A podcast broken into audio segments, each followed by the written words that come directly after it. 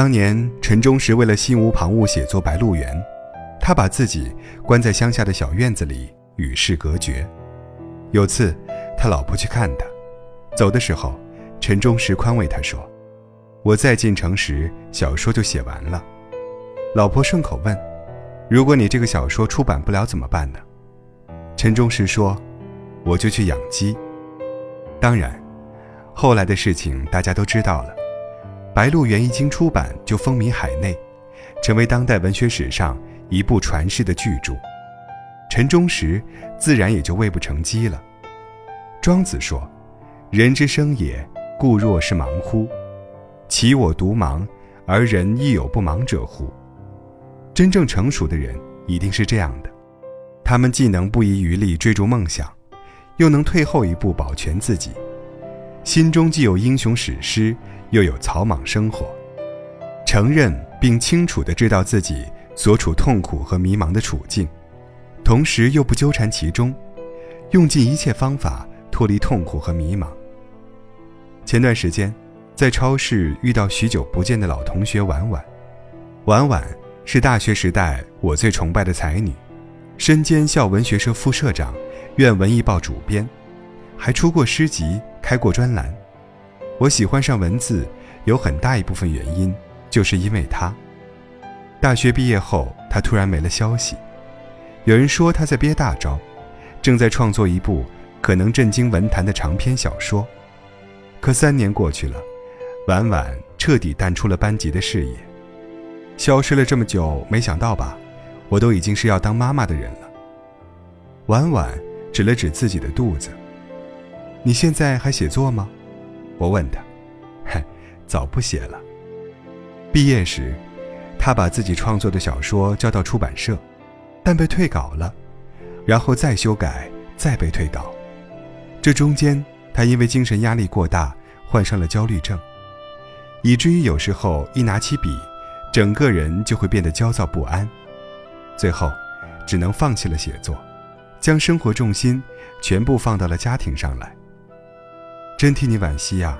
凭你的天赋，一定可以成为像王安忆那样的大家的。我心生感慨。他说：“刚开始我也不甘心呐，可慢慢的也放下了。还记得秦教授说过的那句话吗？全力以赴，死磕到底，代表的只是一半的人生道理。任何事情都有两面，有一往无前，就有知难而退；有得就有失。学会和自己死磕，也要明白和自己和解。努力过了，就算活不成自己想要的样子，也不丢人。”我不是不想成为王安忆，我只是跟现在的自己和解了而已。他一门心思的给即将出生的宝宝挑选纸尿裤，身上已经没了当初那种“好风凭借力，送我上青云”的志向。就像他自己说的那样，对于现在的自己，天猫的纸尿裤打折券，比爱丽丝门罗的书更能让他兴奋。生活总有事与愿违的时候。面对理想和现实的落差，面对和自己想象中相去甚远的人生，当全力以赴仍无起色，死磕到底毫无办法的时候，你要学会同自己和解，而不是继续沉溺和纠缠，毫无意义的耗费光阴。需明白，不可能每个人都成为万人瞩目的英雄，成为杰出的精英。我们大多数人。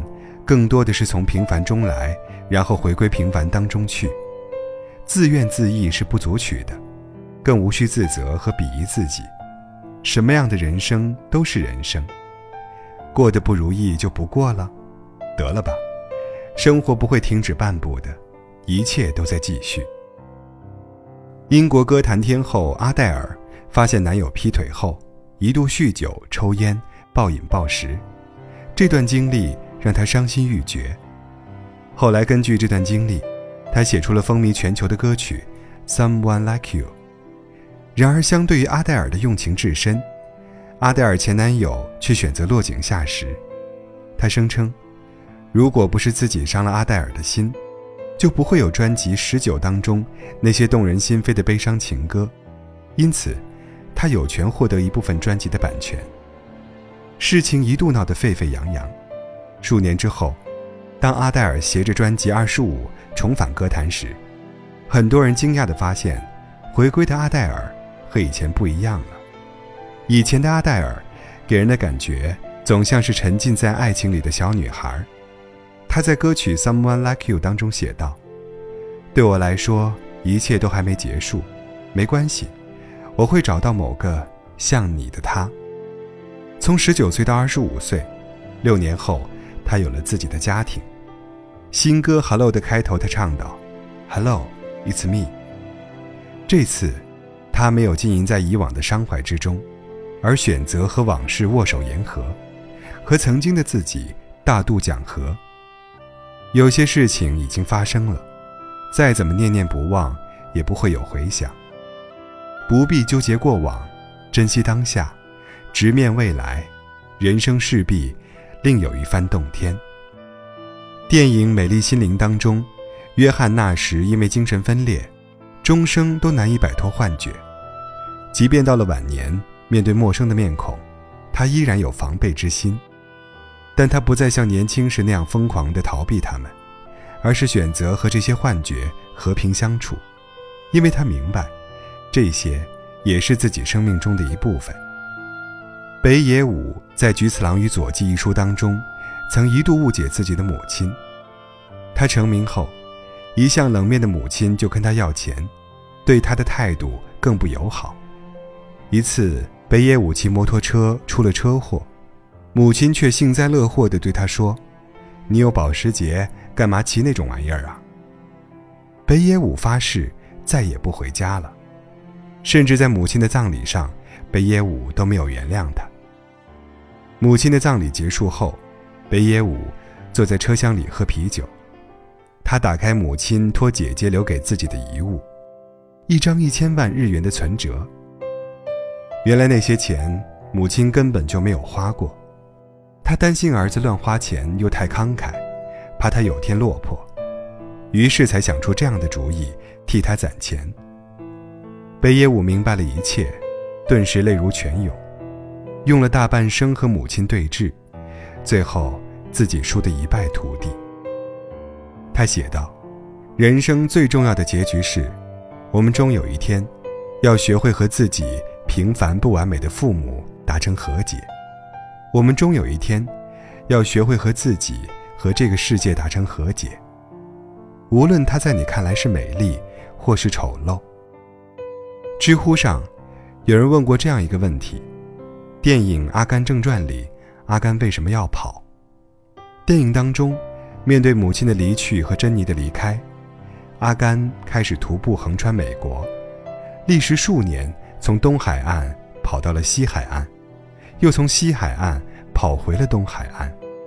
影片中，珍妮告诉阿甘：“记住，不要逞强，撑不住的时候就跑，不必逞强。”更不必刻意压制内心的脆弱和恐惧，享受自己成功者喜悦的时候，也要接受自己失败者的落寞。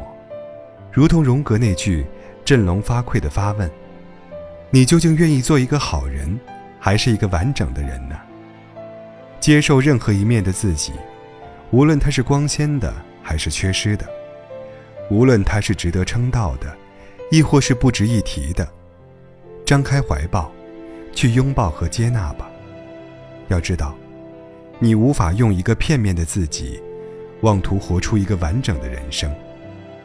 前两天，我和一个朋友闲聊，他感慨地说：“我最近也变得越来越佛系和丧了，而且越来越喜欢和老婆孩子待在一起。去逛超市，总是在蔬菜水果区逗留的最久。以前，我也是一个有雄心壮志的人呢。”难道真的是老了吗？我笑着说：“你不是老了，你只是找到了自己更喜欢的生活状态，并且接纳了这样的自己。有什么比活在当下更重要的吗？”据说，佛陀在第一次看到一朵花，和第五百次看到时，能拥有同样的惊喜。这是一种随时调整自我，从而获得生活真谛的大智慧。你不必成为别人口中的谁，内心深处的快乐，永远胜过表面的虚荣。你不必过度标榜自己，携泰山以超北海，不是愿意不愿意的问题，有些事我们无能为力。你不必因为虚度光阴而惶恐，物以往之不见，知来者之可追。过去的既成事实，何不扬鞭策马，奋起直追呢？你不必处处与自己为敌，对抗永远是下策。何不化干戈为玉帛，化戾气为祥和？你学会了进取，也就懂得了青春；你学会了隐忍。也就懂得了中年，你学会了和解，也就懂得了人生。